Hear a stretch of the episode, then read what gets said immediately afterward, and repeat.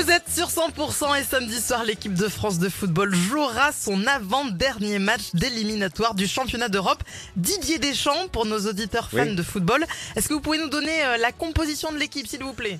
Oui, euh, non, au contraire, hein, je vais Ah. vous donner le nom de ceux qui jouent. Alors, euh, en défense, les deux frères Fernandez. Euh, non, c'est Hernandez. Je pense que c'est ce que vous voulez dire, Hernandez. Non, non, non, Fernandez, c'est les petits-fils de Luis Fernandez. Ouais, j'avais, pro- j'avais promis, euh, ils ont 9 et 10 ans. Habituellement, ils jouent à, ouais, habituellement, ils jouent à minime, mais là, ils sont, ils sont pas mal, hein, ils sont prometteurs. En milieu de terrain, Adrien Piedbeau remplacera Adrien Rabiot.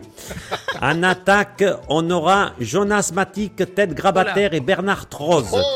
Oui, trois anciennes gloires du foot que j'ai récupérées à l'EHPAD des Mimosas. J'avais oublié le gardien de but. Ah oui, mais c'est vrai, j'ai oublié la Madeleine. Donc dans les buts, donc on aura Philippe Croison. Voilà, qui portera le brassard. Oh non, enfin. non, Non, Si on, non, non. si on arrive à le lui mettre. Oh, non Le Oh non zicone des foins. Oh Bah oui, oui, mais là quand même. Oh non, faut arrêter de faire clown là, Didier. hein. C'est quoi cette Ouais. équipe? C'est c'est pas sérieux, c'est c'est l'équipe B. Ah non, non, Fred, c'est l'équipe Z. Faut pas déconner quand même, on joue que contre Gibraltar, hein, ça devrait suffire. Et si ça suffit pas, on reste pro. Je vais faire jouer Dembélé pour euh, aider Adrien Piedbeau. Oui, on aura certainement besoin d'un joueur qui a deux pieds gauches. Le Beaujolais nouveau est arrivé, il a un goût fruité, mais lesquels?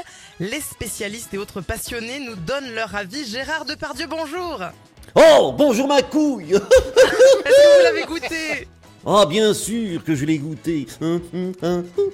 C'est important de savoir s'il a le goût de poire, de banane ou de pomme. hein. Hein, je peux te dire que les cinq premiers litres, je penchais pour la poire. Les cinq suivants pour la banane. Et après les cinq derniers, je suis tombé dans les pommes. Oui, c'est logique.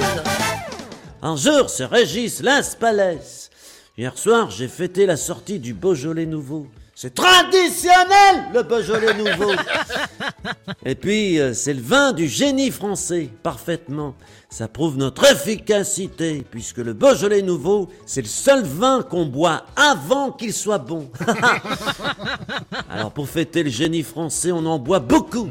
Mais faut faire gaffe, parce que quand tu le bois, il a un goût de banane. Mais après, faut pas prendre sa voiture, sinon, il a un goût de prune. Malin, le Régis. Ah tiens, Fernand. Ah, tiens, Émile. Putain, t'as vu, Fernand, ça y est. Il a sorti le Beaujolais nouveau.